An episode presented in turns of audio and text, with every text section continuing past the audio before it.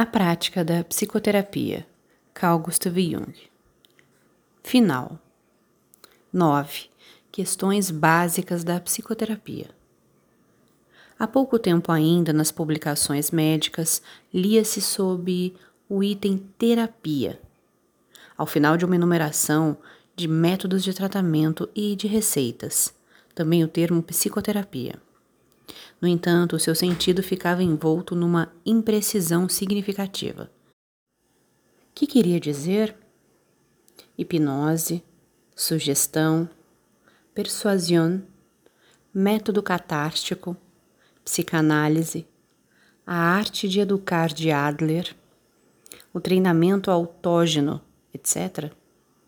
Esta enumeração dá uma ideia da multiplicidade e indeterminação das opiniões concepções, teoremas e métodos, todos eles incluídos na denominação de psicoterapia. Quando se descobre um continente novo, desabitado, lá não existem marcos, nomes, ruas. E cada pioneiro que pisa nesse chão conta coisas diferentes a respeito. Algo de semelhante deve ter sucedido quando os médicos puseram os pés pela primeira vez na Terra Nova da Psique. Um dos primeiros médicos que nos prestou informações mais ou menos aceitáveis neste campo foi Paracelso.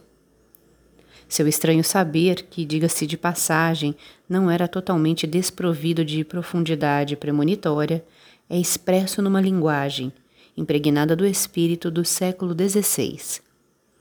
Ela apela não só para representações demonológicas e alquimistas, mas também para neologismos paracelcistas, cuja viçosa exuberância compensa um secreto sentimento de inferioridade e uma necessidade correspondente de autoafirmação do seu Criador, que sofria muitas vezes, não sem razão, da incompreensão dos seus contemporâneos. A era científica que teve início propriamente com o século XVII soterrou juntamente com a Barra Funda muitas pérolas da medicina de Paracelso.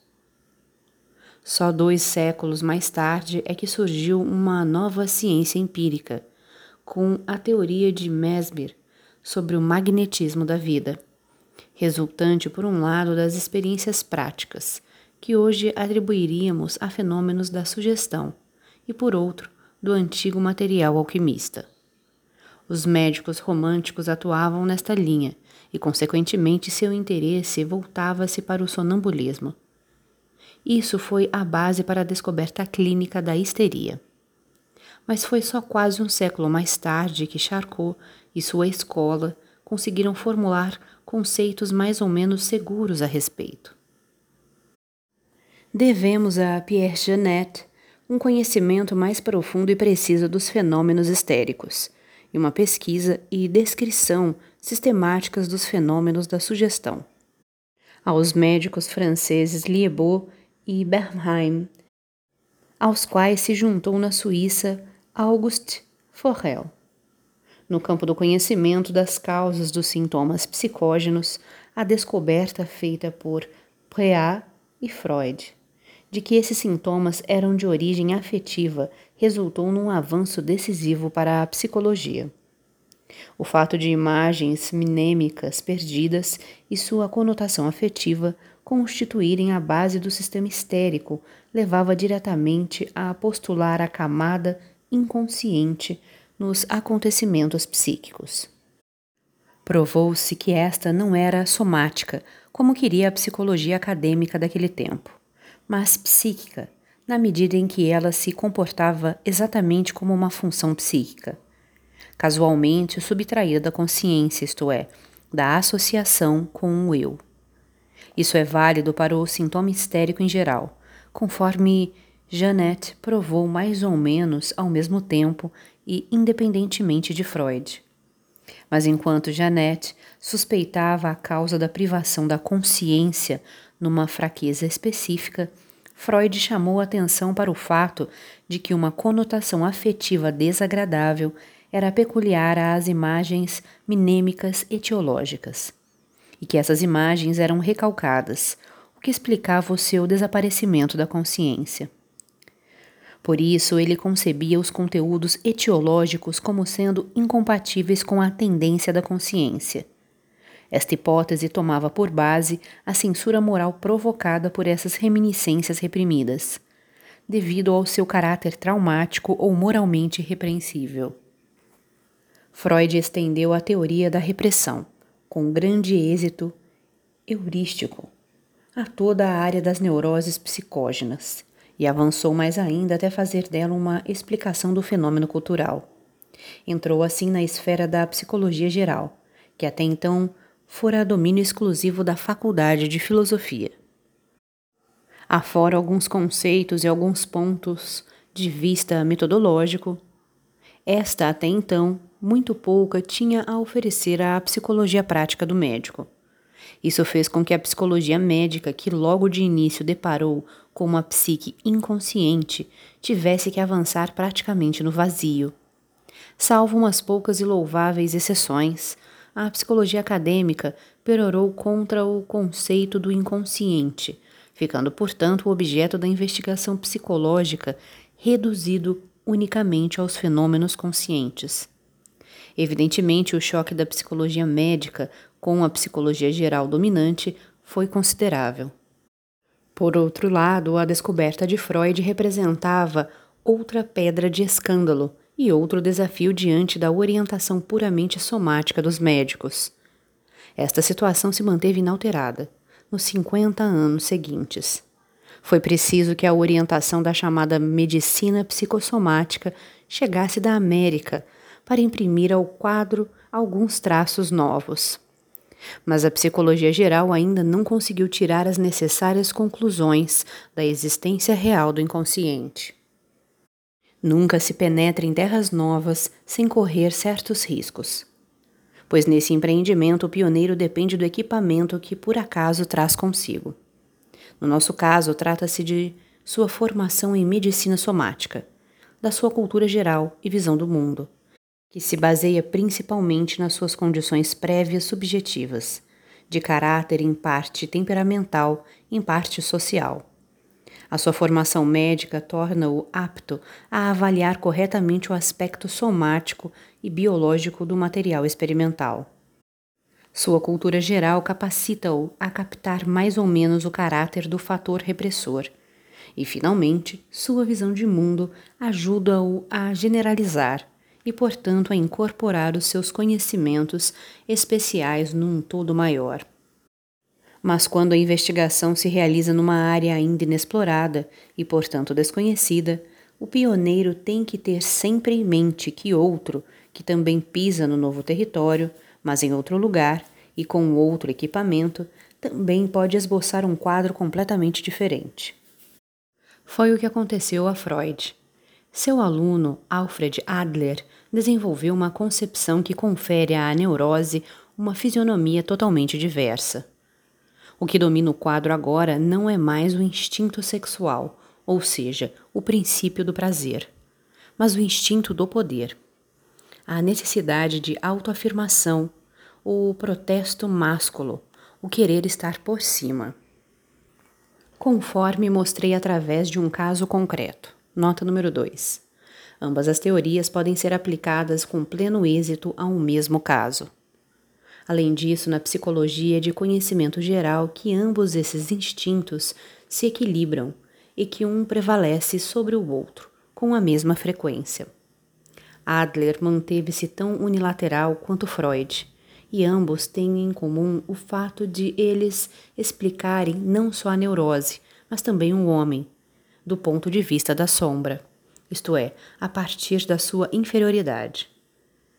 Este estado de coisas ocorre quando se faz uma equação pessoal de um preconceito subjetivo, que nunca foi submetido à crítica. A intransigência com que ambos defendem seus pontos de vista significa, como sempre, uma compensação de uma secreta insegurança e uma dúvida interior. Os fatos descritos por ambos esses estudiosos tem consistência, devidamente, com granossales. Mas a sua interpretação pode ser efetuada de uma maneira ou de outra, ou melhor, ambas são parcialmente incorretas, isto é, elas se completam. A lição que podemos tirar disso é que o mais certo seria levar em conta ambas as concepções, conforme o caso. Este primeiro dilema da psicologia médica surgiu provavelmente porque os médicos não encontraram a terra preparada, uma vez que a psicologia geral nada tinha a oferecer-lhe no terreno desses fatos. Ficaram, pois, na dependência das suas próprias ferramentas, preconcebidas subjetivamente. O resultado disso para mim foi a necessidade urgente de estudar. Enfim, quais as atitudes com que o homem geralmente encontra um objeto, seja este qual for. Com este propósito, relacionei um número de tipos, todos eles baseados na respectiva predominância de uma ou de outra das funções de orientação da consciência. E fiz provisoriamente um projeto de esquema, em que pudessem ser incorporadas as diversas atitudes empíricas. Daí resultam nada menos de oito pontos de vista teoricamente possíveis, acrescentando-lhes todos os demais pressupostos mais ou menos individuais. Obter-se-á uma infinidade de concepções possíveis, todas justificáveis, pelo menos subjetivamente. Assim sendo, a crítica dos pressupostos psicológicos, quando da formação de qualquer teoria, torna-se uma necessidade imperiosa. Infelizmente, nem todos o entenderam ainda, pois se tivessem entendido, certos pontos de vista não seriam defendidos com tanta obstinação e cegueira. Mas só se compreenderá que as coisas são assim mesmo quando se considera o que significa o preconceito subjetivo. Geralmente, ele é o produto mais ou menos elaborado de toda a experiência de vida de um indivíduo. É produzido pelo embate entre uma psique individual e as condições do ambiente. Geralmente forma-se, portanto, uma variante subjetiva da experiência geral. E isso por si só já exige uma autocrítica muito cuidadosa e um amplo trabalho comparativo, para se formar um juízo um pouco mais amplo. Mas neste esforço indispensável, quanto mais se insistir nos princípios da consciência, maior o perigo de interpretar a experiência no sentido deles, o que leva à teorização e à violentação dos fatos. Nossa experiência psicológica ainda é demasiado nova e pouco extensa para permitir teorias universais. É preciso pesquisar primeiro uma quantidade de fatos para aclarar a natureza da alma, antes de pensar sequer em estabelecer proposições de validade universal. Por enquanto, temos que ater-nos à norma seguinte: toda proposição psicológica só pode ser considerada válida quando e somente quando a validade do seu sentido oposto também puder ser reconhecida. O preconceito pessoal e da visão de mundo é de fato o primeiro a atrapalhar gravissimamente a formação do juízo psicológico. Freud já tinha aceito a minha proposta de que todo médico, antes de lidar com o inconsciente dos seus pacientes com fins terapêuticos, se submetesse a uma análise didática. Todos os psicoterapeutas esclarecidos, cônscios da necessidade de tomar consciência dos fatos etiológicos inconscientes, apoiam essa opinião.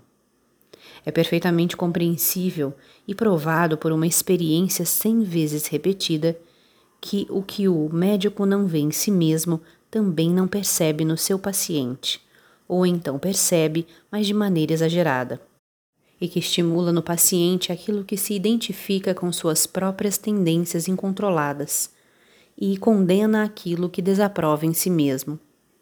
Assim como exigimos, e com razão, que o cirurgião não tenha as mãos infetadas, também temos que insistir, com muita ênfase, na necessidade de autocrítica do psicoterapeuta, isto é, que ele esteja pronto a fazê-la a qualquer momento, ou seja, toda vez que essa necessidade se lhe tornar imperativa e manifesta através das resistências intransponíveis, possivelmente justificadas, do paciente. O paciente está aí para ser tratado e não para a verificação de uma teoria é que não existe teoria alguma no vasto campo da psicologia prática que, dependendo do caso, não possa estar radicalmente errada. Por exemplo, a opinião de que as resistências do paciente são injustificadas em qualquer circunstância é uma opinião que deve ser rejeitada, pois a resistência também pode estar provando que a terapia está baseada em pressupostos falsos. Destaco expressamente o tema da análise didática porque recentemente se tem manifestado uma nova tendência a apresentar a autoridade médica como existente eu ipso, e consequentemente a reinstituir uma psicoterapia ex cátedra. Trata-se de um projeto que em nada diverge do método sugestivo um tanto antiquado, cuja insatisfatoriedade já ficou claramente demonstrada há muito tempo. Isso não quer dizer, bem entendido, que nunca seja indicada a aplicação de uma terapia baseada na sugestão. O psicoterapeuta compreensivo já percebeu há muito tempo que cada tratamento complicado representa um processo dialético individual, do qual o médico participa tanto quanto o paciente.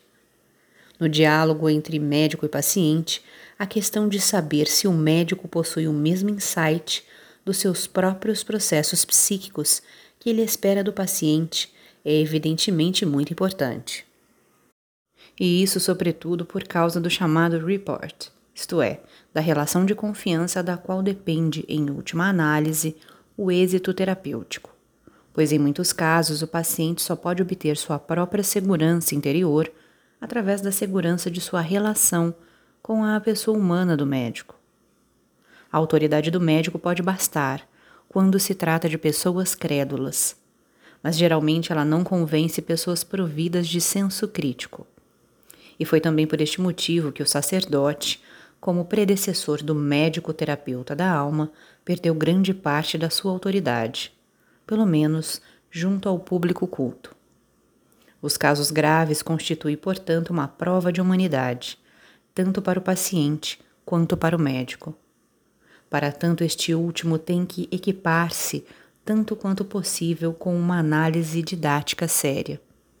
Não se trata de certo de um meio ideal e absolutamente seguro de impedir ilusões e projeções. Mas ela pode, pelo menos, demonstrar a necessidade da autocrítica ao psicoterapêutica principiante e facilitar uma certa disponibilidade para isso. Jamais análise alguma seria capaz de suprimir definitivamente todas as inconsciências. O que temos que aprender nunca se esgota, e jamais deveríamos esquecer que cada caso novo levanta novos problemas e vai dar oportunidade para que se constelem pressupostos inconscientes que até então não tinham aflorado. Poderíamos dizer, sem grande exagero, que mais ou menos metade de cada tratamento em profundidade consiste no autoexame do médico, porque ele só consegue pôr em ordem no paciente aquilo que está resolvido dentro de si mesmo. Não é um engano quando se sente afetado e atingido pelo paciente, ele só vai curar na medida do seu próprio ferimento. Qual é o significado do mitologema grego do médico ferido, se não justamente isso? Nota número 3. Os problemas de que estamos tratando aqui são, por assim dizer, inexistentes na chamada psicoterapia de apoio. Nesse caso, a sugestão, um bom conselho, um esclarecimento adequado já podem bastar. Frequentemente, as neuroses e estados psicóticos limite de gente complicada e inteligente têm que ser tratados através de uma psicoterapia profunda, ou seja, do método dialético. Para que a aplicação deste método possa ter alguma esperança de êxito, temos que libertar-nos ao máximo dos nossos pressupostos, não só dos subjetivos, como também dos baseados na nossa visão de mundo. Não se pode tratar um maometano com pressupostos cristãos, nem um parse com ortodoxia judaica, ou um cristão com a filosofia antiga pagã, sem correr o risco de infiltrar um corpo estranho perigoso. Não resta dúvida de que tais coisas são praticadas constantemente e nem sempre com maus resultados. Mas elas representam uma experiência de cuja legitimidade me permito duvidar. considera o tratamento conservador mais aconselhável.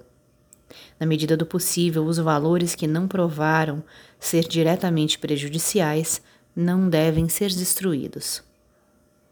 Considero tão errado substituir uma ideologia cristã por uma ideologia materialista, como esforçar-se por encontrar argumentos com o objetivo de levar o paciente a abandonar sua convicção materialista. São atribuições do missionário, não do médico. Muitos psicoterapeutas têm uma opinião contrária à minha. Dizem que no processo terapêutico os problemas suscitados pela visão de mundo não devem ser levados em conta e que os fatores etiológicos são todos, sem nenhuma exceção, questão de psicologia pessoal. Mas se olharmos mais atentamente, o quadro é bem diferente. Tomemos o exemplo do instinto sexual, cujo papel tem tanta importância na teoria de Freud. Esse instinto, como qualquer instinto, aliás, não é uma aquisição pessoal, mas um fato objetivo e geral, que nada tem a ver com o nosso desejo, vontade, opinião e decisão pessoais. É uma força inteiramente impessoal, com a qual, no entanto, procuramos lidar, usando de juízos subjetivos e ideológicos. Destes, apenas as premissas subjetivas, e estas também só em parte, pertencem à esfera pessoal as premissas ideológicas, porém, são em sua maioria resultantes da tradição geral e da influência do meio. E somente uma pequena parte foi pessoalmente elaborada e conscientemente escolhida. Sou formado não só por influências exteriores, objetivas e sociais, como também por realidades interiores, inicialmente inconscientes, que designei simplesmente como fator subjetivo. As pessoas de personalidade extrovertida baseiam-se principalmente nas relações sociais. As outras, de personalidade introvertida, sobretudo, no fator subjetivo. As primeiras raramente percebem sua determinação subjetiva e a consideram de só menos importância. Receiam-se até. As outras mostram um interesse menor pelas relações sociais, gostam de ignorá-las e as sentem como importunas, e até podem deixar-se intimidar por elas. O mundo das relações é tido pelas primeiras como essencial, normal e digno de lutar por ele. Os outros dão valor, em primeiro lugar, à coerência interna, ao estar de acordo consigo mesmo. A análise da personalidade do extrovertido revela que a sua incorporação no mundo das relações é feita às custas de uma inconsciência quanto ao seu sujeito, isto é, de ilusões a respeito de si mesmo. Em contrapartida, a do introvertido mostra que, sem querer, a sua personalidade comete em sociedade os erros mais crassos e as faltas de jeito mais absurdas. Essas duas atitudes típicas, universalmente conhecidas, sem falar dos tipos de temperamentos fisiológicos descritos por Kretschmann por si só já mostram que não é possível medir os homens e suas neuroses por um único padrão e uma mesma teoria. Geralmente, estas premissas subjetivas não são do conhecimento do paciente e, infelizmente, muitas vezes nem do médico, o que faz com que frequentemente ignore a velha verdade. O que é bom para uns prejudica a outros, entre aspas e abra portas que deveriam ser fechadas e vice-versa. Como o paciente se torna a maior vítima das suas premissas subjetivas, assim também a teoria médica, embora em grau menor, uma vez que esta, pelo menos, resulta da comparação de uma grande quantidade de casos individuais e, portanto, já rejeitou as variantes por demais singulares. Isso se aplica, contudo, bem pouco ao pressuposto pessoal do criador da teoria. No entanto, o trabalho comparativo vai justamente atenuá-lo um pouco, muito embora confira um certo matiz ao trabalho terapêutico. Ele põe a certos limites. Conforme o caso, este ou aquele instinto, este ou aquele conceito vão representar o limite, que por sua vez se erigirá em aparente princípio, que sempre vai significar o fim da pesquisa. Dentro desses limites, tudo pode ser observado segundo a boa praxe e interpretado segundo a lógica, de acordo com o pressuposto subjetivo. Este é indubitavelmente o caso de Freud e de Adler. E mesmo assim, ou justamente por isso, o resultado são concepções extremamente diversas e prima vista, entre aspas, dificilmente conciliáveis, conforme podemos ver. Como é fácil verificar, a razão disso está na respectiva premissa subjetiva, que acolhe o que lhe convém e elimina o que não convém. Na história das ciências, isso não é uma exceção. Muito pelo contrário, pois, regra geral, a evolução se faz desse modo. Logo, quem acusar a psicologia médica moderna de nem conseguir entrar num acordo quanto à sua própria teoria está esquecendo por completo que jamais ciência alguma continuou viva sem pontos de vista teóricos divergentes. Tais desacordos constituem, como sempre, o ponto de partida para novos questionamentos. Aqui também se deu o mesmo. O dilema Freud-Adler ficou resolvido quando se reconheceu a validade de pontos de vista resultantes de princípios diferentes cada qual pondo em relevo um determinado aspecto do problema global. A partir daí, torna-se possível dar ampla continuidade à pesquisa. O que interessa, antes de mais nada, é o problema dos tipos, a priori, de atitudes e das funções que lhes servem de base. Nesta linha, desenvolvem-se o teste de Rorschach, a psicologia da Gestalt e as demais tentativas de sistematizar as diferenças tipológicas. Outra possibilidade importante, ao meu ver, é o estudo dos fatores que inspiram a filosofia de vida, ou seja, os pressupostos básicos verdadeiros. Conferir nota de rodapé, que, como vimos, influem decisivamente sobre as opções e as decisões. Estes têm que ser levados em conta não só ao estabelecermos a etiologia das neuroses, mas também para explorar os resultados da análise. O próprio Freud já apontava com ênfase especial a função da censura moral como uma das causas do recalque, e julgou oportuno colocar a região como um dos fatores neurotizantes que reforçam os complexos de desejos infantis. Também cabe aos pressupostos básicos verdadeiros uma responsabilidade decisiva no que diz respeito à sublimação. Em outras palavras, são os valores fundamentados na visão de mundo, que ora estimulam, ora bloqueiam a incorporação no plano de vida do paciente, das tendências que vão aflorando com a análise do inconsciente. O exame dos chamados pressupostos básicos verdadeiros é importantíssimo, não só em relação à etiologia, mas também, o que é muito mais importante, em relação à terapia e à indispensável reconstrução da personalidade. Freud já havia constatado isso em seus últimos trabalhos, porém num sentido negativo. Uma parte importante dessa premissa é o que Freud chamou de superego, ou seja, a soma de todas as convicções e valores coletivos transmitidos conscientemente, que, como a Torá para o judeu ortodoxo, representa um sistema psíquico consolidado e ao qual o ego está subordinado, sendo para ele gerador de conflitos. Além disso, Freud já havia observado que o inconsciente, vez por outra, produz representações que provavelmente não há outra maneira de definir a não ser como arcaicas. Encontramo-las sobretudo nos sonhos e nas fantasias em estado desperto. Freud já se empenhara na interpretação histórica ou na amplificação de tais símbolos, como por exemplo no tema das duas mães, de um sonho de Leonardo da Vinci. Nota número 4. Sabe-se que o que compõe o chamado superego corresponde às Représentation collective, conceito de Levi-Brou, estabeleceu para a psicologia dos primitivos. São representações e categorias de valor universais, baseadas em temas arcaicos mitológicos, que regulam e dão forma à vida psíquica e social dos primitivos.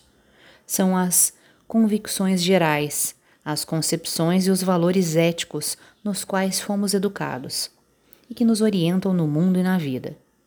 Elas intervêm, como todos sabem, quase que automaticamente em todos os nossos atos de escolha e decisão, bem como na formação das nossas ideias. Depois de refletir um pouco, quase sempre podemos indicar por que fazemos determinada coisa e quais os pressupostos genéricos em que baseamos o nosso julgamento e a nossa decisão. As falsas conclusões e decisões neuróticas de efeito patogênico consistem em geral num conflito com essas premissas. Quem consegue viver no meio delas, sem atritos, está tão incorporado à nossa sociedade como um primitivo que aceita suas práticas e tradições tribais como norma absoluta. Ora, existe a possibilidade de um indivíduo, devido a uma anomalia de sua disposição pessoal, seja ela qual for, já não obedecer aos cânones das ideias coletivas e, consequentemente, entrar em conflito não só com a sua sociedade, mas também consigo mesmo, já que o superego também representa um sistema psíquico dentro dele mesmo. Neste caso, produz-se uma neurose, isto é, ocorre uma dissociação da personalidade que numa estrutura psicótica propensa pode levar até à fragmentação, isto é, a personalidade esquizoide e a esquizofrenia. O caso acima representa o modelo de uma neurose pessoal, para a qual basta uma explicação personalística, pois a experiência mostra que não se requer outro procedimento para sua cura, a não ser a destruição das conclusões e decisões subjetivas incorretas.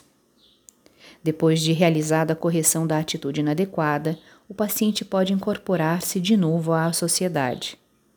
Sua doença, em suma, nada mais era do que o produto de uma fraqueza congênita ou adquirida.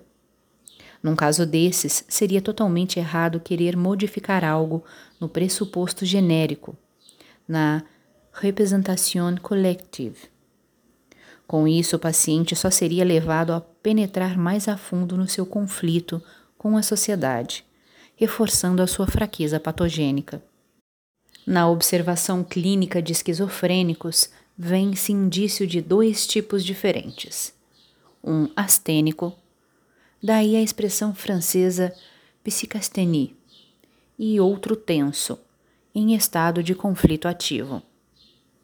O mesmo ocorre com as neuroses. O primeiro tipo leva a uma neurose que pode ser explicada de maneira puramente personalística e que representa uma inadaptação baseada numa fraqueza pessoal. O segundo tipo é representado por um indivíduo que não teria dificuldade em adaptar-se e já provou sua capacidade para tanto. Este não pode ou não quer adaptar-se por convicção, ou então não compreende por que a sua adaptação, entre aspas, não lhe proporciona uma vida normal, quando, ao que tudo indica, isso deveria ser perfeitamente possível. A causa da sua neurose parece estar em algo situado acima do normal, da média, e não tem possibilidade de ser utilizado. Neste caso, é de se esperar uma crítica consciente, ou, na maioria das vezes, inconsciente, dos pressupostos básicos verdadeiros. Freud parece que teve experiências semelhantes, pois se assim não fosse, dificilmente se teria sentido motivado a criticar, do ponto de vista médico, a religião como cerne das convicções fundamentais do homem. Essa iniciativa, considerada à luz da experiência médica, era, em certo sentido, perfeitamente coerente, muito embora se possa divergir quanto à maneira como foi executada. Isso porque a religião mesma não só não é inimiga do doente, mas até é um sistema de cura psíquica, conforme mostra a linguagem cristã e também aparece como evidência no Antigo Testamento. Nota número 5. Entre as neuroses acima mencionadas, são precisamente as do segundo tipo que obrigam o médico ao confronto com problemas desse gênero. Mas não são exclusivamente estas. Também existem clientes, e não são poucos, que, embora não sofram de uma neurose formulada clinicamente, vão procurar o médico devido a um conflito psíquico ou qualquer situação de vida difícil, e lhe falam de problemas cuja resposta está diretamente ligada à discussão de questões de princípio. Tais pessoas muitas vezes sabem perfeitamente bem, e isso o neurótico raramente ou nunca sabe, que os seus conflitos são provenientes do problema fundamental da atitude perante a vida e que esta depende de certos princípios ou ideias gerais, ou seja, de certas convicções religiosas, éticas ou filosóficas. Esses casos levam a psicoterapia muito além do quadro da medicina somática ou da psiquiatria e a fazem penetrar em campos que, no passado, eram reservados aos sacerdotes e aos filósofos. Hoje em dia, na medida em que estes já não cumprem com o seu papel, ou o público não mais confia em sua capacidade, as lacunas que o psicoterapeuta eventualmente tem que preencher vão se tornando visíveis. Em outras palavras, vai ficando cada vez mais claro o quanto a cura da alma, por um lado, e a filosofia do outro se distanciaram da realidade da vida. A crítica que se faz ao sacerdote é que já se sabe de antemão o que ele vai dizer, e ao filósofo que o que diz não tem utilidade prática alguma. Por estranho que pareça, ambos, salvo raríssimas exceções, têm uma solene antipatia pela psicologia de que estamos falando aqui. O significado positivo do fator religioso, no pressuposto básico verdadeiro, não impede que certas interpretações e ideias percam sua atualidade e se tornem obsoletas, em consequência da mudança dos tempos e das condições sociais, e da evolução das consciências, intimamente ligada a essas mudanças.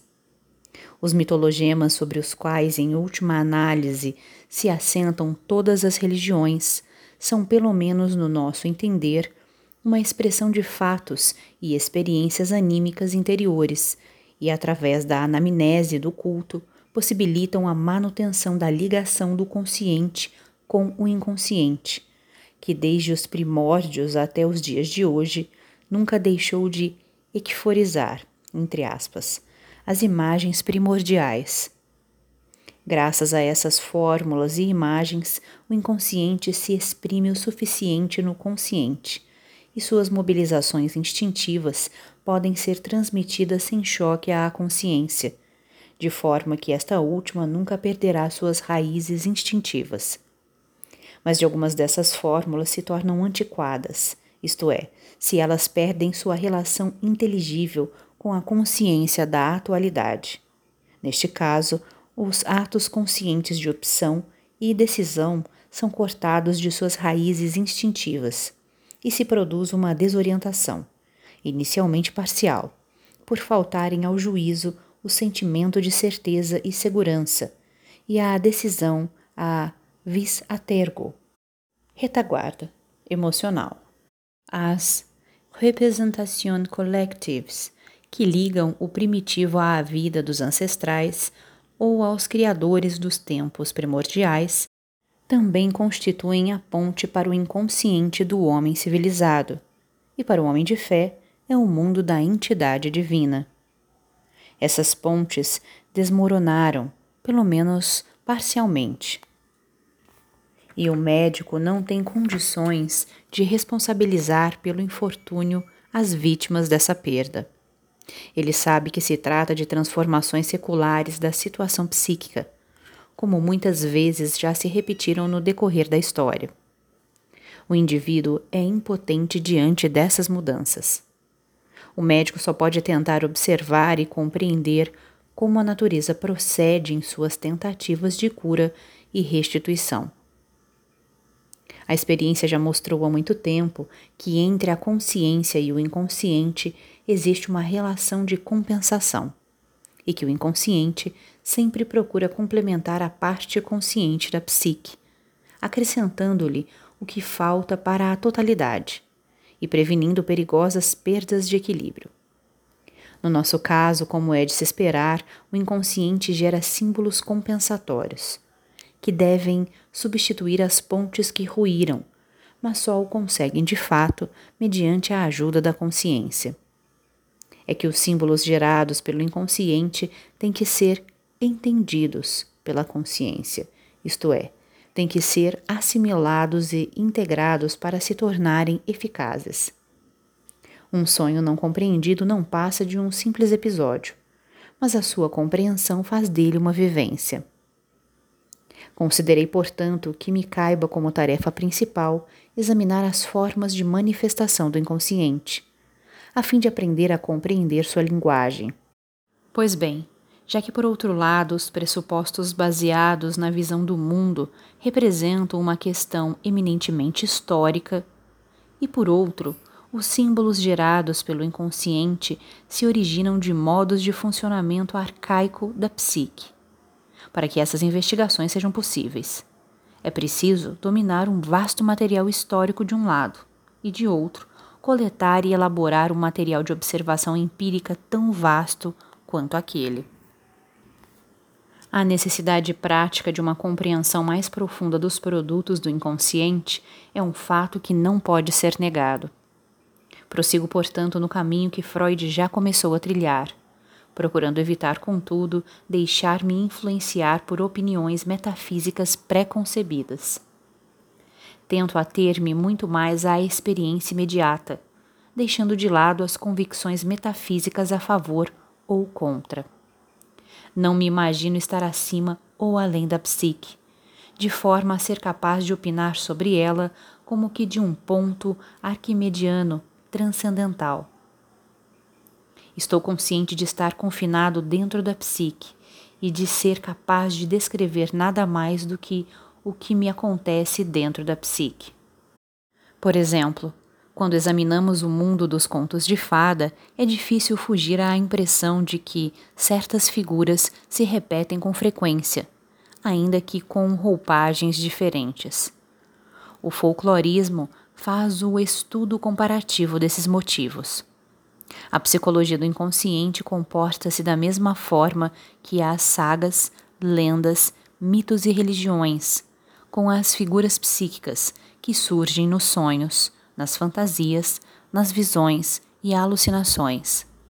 No conjunto desse campo psíquico existem motivos, quer dizer, figuras típicas, cujos rastros podem ser seguidos até a história antiga e mesmo até a pré-história, e por conseguinte podem ser chamadas de arquetípicas. Nota de rodapé número 6. Parece-me que pertencem simplesmente aos componentes estruturais do inconsciente humano, pois não consigo encontrar outra explicação para a sua presença universal e sempre idêntica a si mesmo, como por exemplo o motivo do Salvador, que pode ser um peixe, um coelho, um cordeiro, uma serpente ou um homem. É sempre a mesma figura do Salvador, que se apresenta sob diversos disfarces acidentais.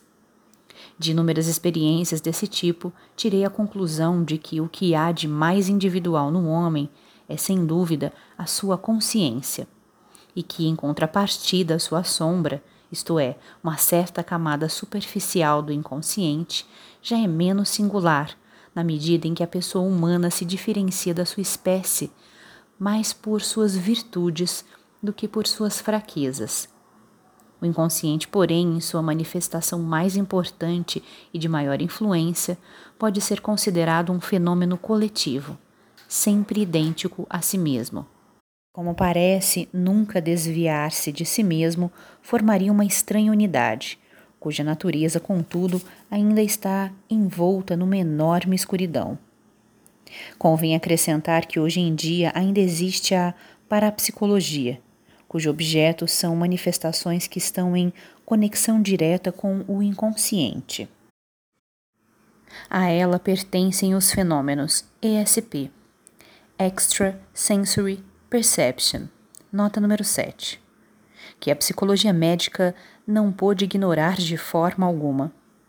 Se esses fenômenos têm algo a provar, é uma certa relatividade psíquica de espaço e tempo, o que constitui um esclarecimento significativo da unicidade do inconsciente coletivo. No entanto, por enquanto, temos certeza apenas de dois conjuntos de fatos, ou seja, de um lado, a concordância entre os símbolos individuais e os mitologemas, e de outro, o fenômeno ESP. A interpretação desses fenômenos está reservada ao futuro. Final da obra.